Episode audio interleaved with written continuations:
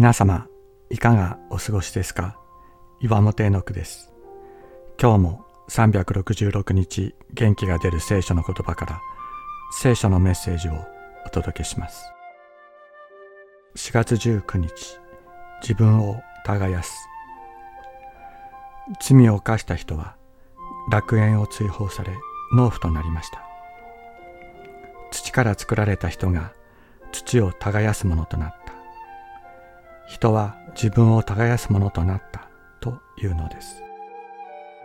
自分の罪とその帰結を知るだけでなく、その中で自分自身を耕し、種をまき、実りを得ていかなければならない。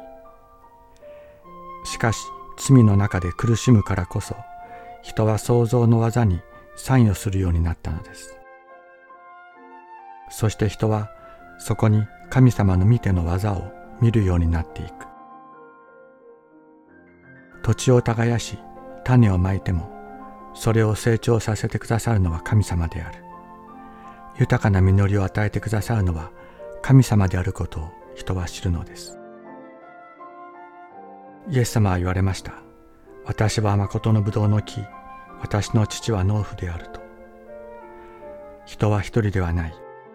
自分を耕さなければならない私と共に、この堅くなな心を耕してくださるお方がいる。自分一人では掘り起こすことができない心の中の大きな石、これを一緒に取り除いてくださるお方がいる。今日もこの方の見てが私たち一人一人の中に伸ばされるのです。人は自分がそこから取り出された土を耕すようになった。